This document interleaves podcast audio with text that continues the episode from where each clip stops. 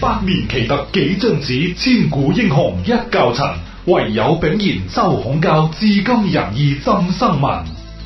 千古風塵。又嚟到新一集嘅千古風塵啦！今日由我 Victor 同大家做主持嘅，咁喺我身邊亦都有寶善老師啦。系 Victor 你好，大家好，上一次我哋有講呢、個个呃电影啦，咁亦都相當受歡迎啦。系上次我哋講呢個大隻佬啦，大隻今日佬嗯今日诶，宝、善老師亦都可以同我哋講另一套戲喎。系啦，我哋今日讲《仙履奇緣》啊，《大話西遊之仙履奇緣》啊，哇！呢套真係港產片之中嘅經典中嘅經典。係經典中嘅呢出嘢係睇十次有十次嘅感受，睇十次有十次嘅新嘅領會。嗯，所以喺大陸呢，當年《仙履奇緣》佢票房唔高啊噶，一定唔高，係其實係收翻成本多少少嘅啫。即係吓呢個係咪劉偉強啊？都係啊，劉偉強。劉振強劉劉偉劉振偉啊，定啊，劉振偉係係係啊，真係真係叻到震，真係叻到係係係佢震。呢真係個其實我覺得拍嘢咧，除咗個演員之外咧，其實嗰個剪接都好重要，嗯嗯。係嘛？成個剪接啊，成個古仔啊，點樣構思啊，呢個係天才嘅，真係天才嘅。佢佢編劇嘅就真係不得了噶啦。佢大隻佬都係佢噶嘛，誒杜琪峰嗯咯，杜琪峰嚇拍嚇嚇，但係我講嗰個編劇啊嘛，即係嚇技安啊嘛，嚇技安咪即係劉鎮偉係咪啊？嗯咁啊，所以所以即係有時咧，呢啲係高手在民間。係嚇！呢啲真係真係天才。喺大陸呢，《仙履奇緣》啊，《大話西遊》上下集啊，係根本係有一個專門嘅科嚟教嘅。咁嚴重，係啊，喺大陸嘅大學啊，係專門有啲 course 係專嚟教大家點樣去分析導賞講人性嘅。嗯，咁、甚至呢一出《大話西遊》喺大陸係根本係已經係神級嚟噶嘛。係係已經係神級。我就喺成都閉關嘅時候呢，喺大陸閉關，我將呢出嘢我係睇咗應該有十次，嗯睇咗十次。咁、你話哦閉關都睇電影，係啦，我就係咁樣噶啦。因嗯為我覺得如果你學咗你點樣去套喺你生活入邊所有嘅嘢去睇。嗯你將你嘅知識、你嘅學問，你要用到喺你嘅生活當中噶嘛，而唔係純粹知識就係知識，你用唔到出嚟噶嘛。你要將你嘅學到嘅嘢融會貫通，套入去生活嘅任何一部分，去得到一種智慧。係我覺得呢一種先至係實用嘅。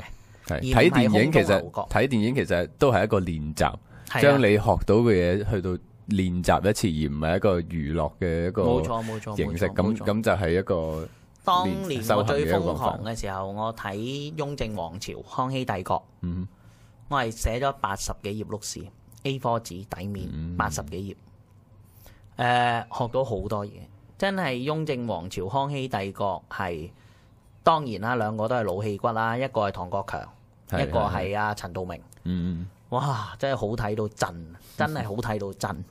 即係我睇翻，即係即係岔開少少講就係康熙帝國陳道明，去到後期咪整個萬國陷魚圖俾佢嘅一個地圖嚟嚇㗎。嚇嗰、個佢扁咗一個官咧，扁咗佢啊嘛，咁嗰個人冇嘢做啊，扁咗去啲邊方地方咧，佢就整個萬國陷魚圖，嗯就係將成個中國嘅地圖咧畫出嚟。當然唔係好標準啦嚇，即係係佢話係就好標準咧，但係實質上當年誒、呃如果同現今比，咁當然冇得比啦，係係咪先？當然你係係係但係佢用人嘅經驗啊，等等口述啊，去構造呢個地圖真係好叻，好犀利，好感動啊嘅。康熙帝國啊，雍正王朝啊，真係好感動。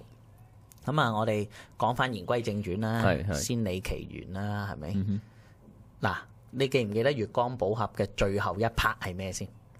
就係誒呢個蓋世寶即係周星馳啦。係咁就見到阿阿白晶晶就自殺，係咁就想誒、呃用呢個月光寶盒嚟到翻波耶翻波羅波蜜耶波羅蜜 係啊跟啦住就翻翻去，但係點知翻極都翻唔到去，真係救到佢嗰一刻度。嗯，咁佢就不斷咁試，但係係最後咧就係、有一下雷電一雷電交交，一劈劈落去係，跟住佢一路波耶波羅蜜嘅時候，佢就翻咗去五百年前啦。係就月跟住觀音菩薩，佢咪喺第一集月光寶盒入邊咧，咪成日發夢夢到個觀音菩薩同佢講嘢嘅，係啊係啊就係話要遇到一個俾三粒字你嗰個人噶嘛。嗯哼，咁跟住佢話盤絲洞唔好亂闖，佢話咩係盤絲洞？明明係水簾洞，你呃我唔識字啊！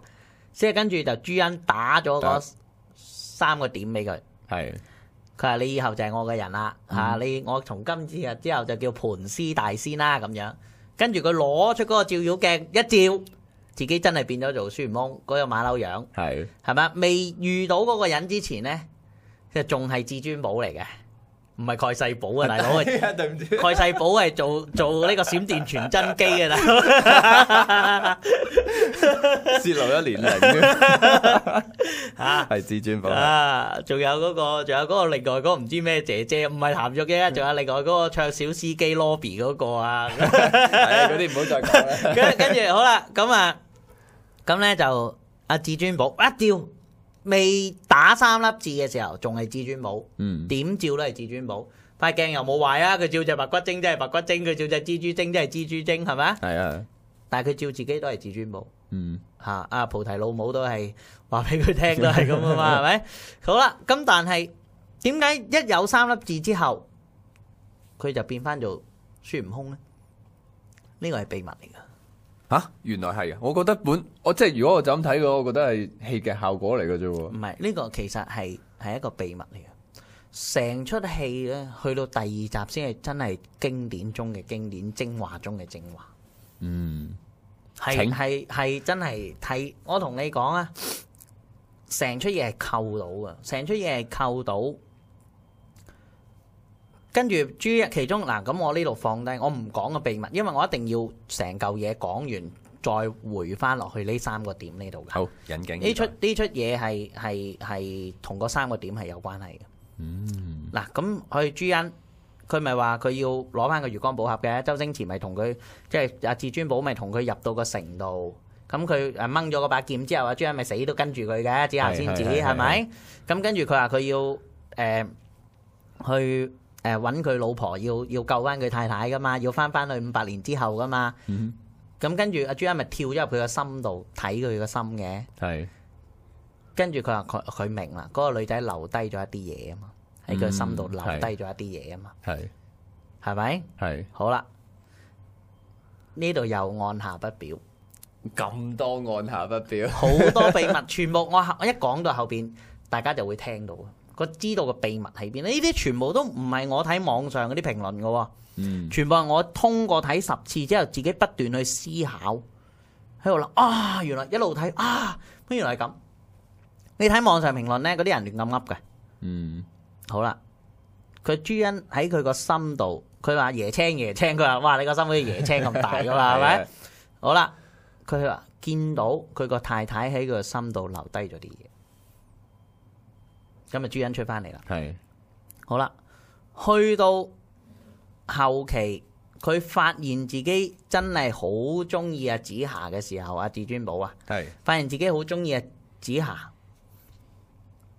佢咪要去救佢嘅，係係係咪？佢要去救佢，跟住要戴上個金剛圈噶嘛，嗯，即係俾阿牛魔王捉咗。捉咗之後，係嘛？佢要架七色彩雲嚟接佢噶嘛？落雨啊，收衫啊，咁樣係嘛？好啦，咁佢喺戴上嗰個金剛圈之前，觀音菩薩同佢講咗一啲嘢噶嘛？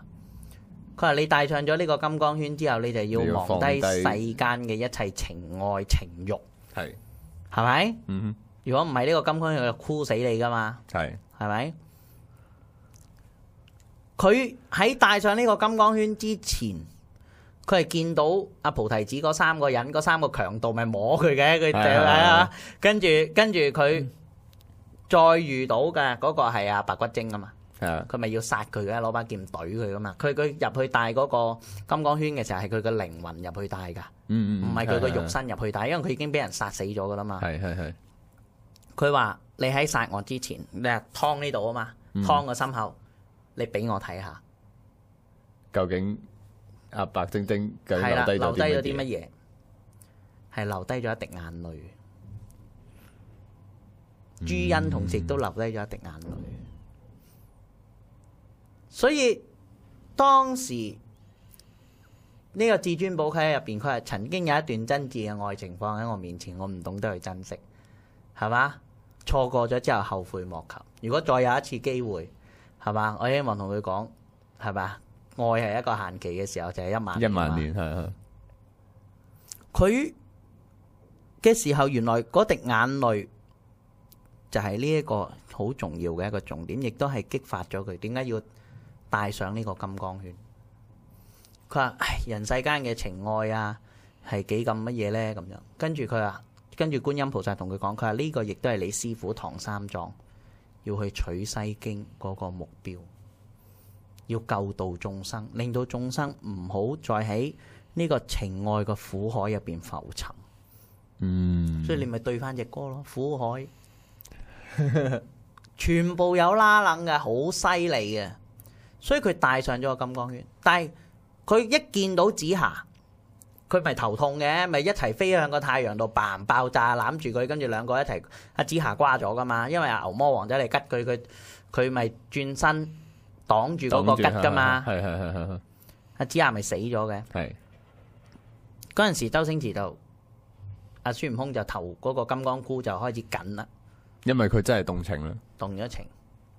但係好啦，去到後來，佢咪又穿越波耶波羅咪嘅，上咗個太陽路咪爆炸，跟住大家就經過月光寶盒走鬼咗嘅，係跟住跟住第日喺水簾洞度醒翻噶嘛，跟住係五百年之後啊嘛，佢話當年咧呢度有你做咩啊？啲毛都披晒口喺度扮孫悟空咁樣， 佢話你揼我衫嘢咁樣噶嘛，係咪？係係係跟住個唐三藏咪勁簡潔嘅講嘢，悟及及。空係啊，悟空及及及 係嘛，閃撇咁樣噶 嘛。個師傅講嘢做咩咁簡？師傅一樓都係咁簡 潔噶啦，係咪？係咁樣噶嘛？係係係點解個唐三藏會變咗呢？以前係咁多嘢講，點解而家個唐三藏係咁簡潔呢？亦呢都個又係一個同嗰秘密嚟噶，又係一個伏筆嚟噶。好啦，去到嗰個夕陽武士同阿朱茵見面嘅時候，孫悟空咪扶佢睇，走埋去錫阿朱茵嘅。係係咁點解佢又唔頭痛呢？點解冇人理得？嗱，呢啲就係全部秘密嚟。佢去還一啲嘢俾佢，佢係懂得愛嘅。喺嗰一剎那，佢先至知道乜嘢叫做愛。好深奧。點樣？點解呢一下先至叫做愛咧？點點解佢遇到朱茵之後，佢先至會變翻孫悟空啊？嗰三粒字啊，其實一生人每一個人啊，其實佢係等待緊一個人。老師，你搞到大家越嚟越頭痛。 你你不如嗱，嗰啲因為你你你俾咗咁多嘅問題出嚟，嗯，係啦，哇，真係好多人唔識睇電影嘅。點解我去睇電影同普通人去睇，即係一般人去睇電影，啲人睇完笑完就算，跟住啲人就係覺得唔好笑，最好笑咪就係嗰個黑山老妖嚟吸氣嗰度 最好笑嘅啫， 係咪先？師傅你又變身 啦，悟空你又曳曳啦，你做咩扮人啊？ 最好笑嗰好啦，我哋講下每個人一生人都係等緊一個人。等緊一個令自己懂得去愛人嘅人。嗯，至尊寶唔知咩叫愛，所以佢唔識得佢珍對惜。白素貞嘅愛，佢知咩？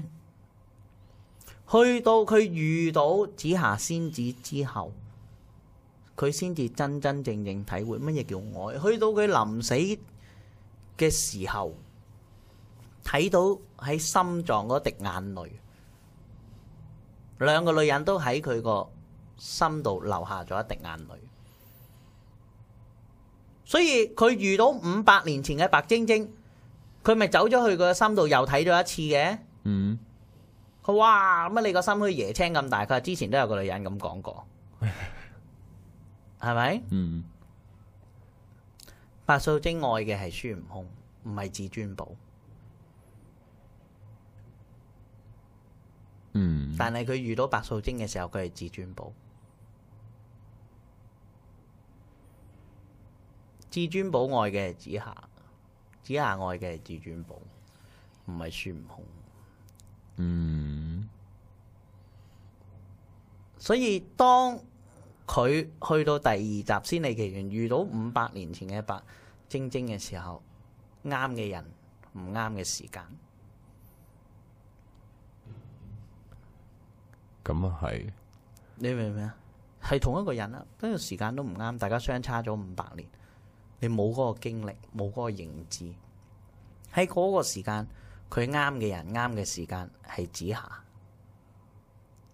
嗯其實好多時候，一生人我哋遇到唔同嘅人，佢係教緊我哋點樣去愛。所以亦都即係阿重遇啊白，即係五百年前重遇啊白晶晶嘅時候，白晶晶都會自己知道自己係唔啱嘅時因候。為佢入佢心臟嘅時候，佢睇到子夏留低嘅一滴眼淚。嗯去到嘅時候，佢佢所以佢出翻嚟，嗯佢咪走咗咯。嗯跟住先阿藍潔瑛先入嚟啫嘛，係係係係咪？咁所以喺嗰一剎那，所以孫悟空或者係至尊寶去戴上呢個金剛圈嘅時候，所以佢入邊其實有好多重身份，同一個周星馳，佢有時係至尊寶，有時係孫悟空，有時係孫悟空，佢有時係至尊寶。嗯邊你究竟係用邊一個身份？人哋愛你嘅係邊一個身份呢？人哋係愛嘅係邊一個你呢？但係人啊哋、人哋愛邊個我我就控制唔到嘅喎。咁你係邊個呢？所以喺當佢去戴上呢個金剛圈嘅時候，其實呢一 part 佢同觀音菩薩唔係淨係愛你一萬年呢、個嘢，係抄重慶森林嘅啫。係 係係係咪？咁但係佢另外一 part 就係講到，唉，點解人世間吓啲咁多苦啊，情情塔塔。佢話呢個亦都係唐三藏你師傅點解要取西經嘅一個原意同埋初衷啊嘛。真係㗎，呢、個所以你呢一套嘢係好犀利嘅，嗰種大無畏精神啊嘛，講緊嘅係去到啊唐三藏咪成日講要大無畏㗎嘛。係要全力地去 do 啊嘛，係嘛？所以喺三粒字講翻三粒字嘅，就係、你人生你遇到一個你俾你三粒字嘅人未呢？嗯即係話你知道點樣去愛未呢？佢頭痛嘅愛係因為佢想佔有，佢想捉緊啊，嗯佢想捉緊啊，佢想捉緊紫霞。但係當佢去到用夕陽武士嘅時候，佢已經放下啦，佢嗰個愛已經超越同埋升華，嗯已經唔一樣啦。佢真正嘅愛係成就，係放下。我哋真係從來冇咁樣去呢用呢個所以方法去佢心諗入邊嘅唐三藏已經變咗啦。當佢未放下嘅時候，佢個心入邊嘅唐三藏係好 Q 多嘢講嘅。嗯但係當佢放下咗之後，佢心入邊嗰個唐三藏係好簡潔、好有力嘅。哼，哦，反而就係唐三藏就係孫悟空心裏面嘅一個一個導顯。現。所以一個人佢未放下嘅時候，佢有好多嘅藉口。你愛你就同我講，你唔愛咁我冇可能俾你噶嘛，係咪？哦，呢個唐三藏其實心嘅倒影啊，顯現出嚟嘅。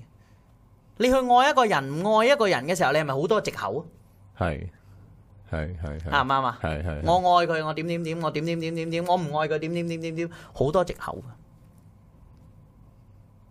嘅。其實都唔係理由嚟。都唔係理由，一切嘅理由都唔係理由。所以去到最後，呢、個孫悟空穿越翻嚟之後，佢知道唔算，做到先算，佢就走去錫呢個女仔，嗯，又唔見佢頭痛。其實呢下係咪驗證緊佢自己係咪真係其放實下？唔係，佢唔需要驗證，佢放下就係放嗯下，唔需要驗證。錫完佢就走，所以走到只狗咁。佢所謂嘅狗，其實上佢唔係恥笑緊佢，係呢個人其實佢唔係落寞嘅，佢係自在嘅。嗯兩個唔同嘅層次啊！呢、個夕陽武士佢係理解唔到呢個宣行者，呢、個行者嚟嘅，佢係一個做到嘅人，所以佢叫宣行者系嗰種自在。佢哎佢走到成只狗咁，佢係唔理解呢、個已經係佢呢個係兩個人嚟嘅喎，嗯啱唔啱先？嗰、個夕陽武士係一個人嚟，咁另外一個身份嚟嘅喎。嗯佢唔會理解孫悟空嗰個境界。人就係咁，所以你去到最後，你遇到一個俾你三粒字嘅人未呢？你遇到一個真正教你去點樣愛嘅人未呢？你真係識得愛未咩？所以佢點解就係話孫唐三藏要去取西經呢？其實就係要大家要懂得對愛嘅升華同埋放下啊嘛。嗯呢個咪觀音菩薩嗰幅畫咪燒鬼咗嘅，係係佢一路講咁幅畫燒咗噶嘛。佢咪喺呢度講緊呢樣嘢，嗯好有意思噶呢出戲。即係當然我而家講嘅，只都只不過係講緊十分之一啫。我如果對住出戲一路撳住嗰個放映機 stop 咁樣停，逐格逐格講，有排我講。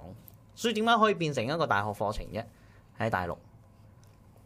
咁當然我唔知啲教授有冇呢個境界去講啊嗯嚇。個、原因就係你你首先你要明白嗰個佛理啊，要明白啲佛理先啦，要明白我哋中國傳統文化先得。你唔明個佛理，你唔明中國文化呢，實際上你好難理解呢出戲。系咁你話哇，究竟阿劉鎮偉當時有冇諗過呢個諗法呢？我哋唔好理佢，一棵樹就咁生喺度。點解有啲聖人佢見花開花落可以唔到，我哋見花開花落見唔可以唔到呢？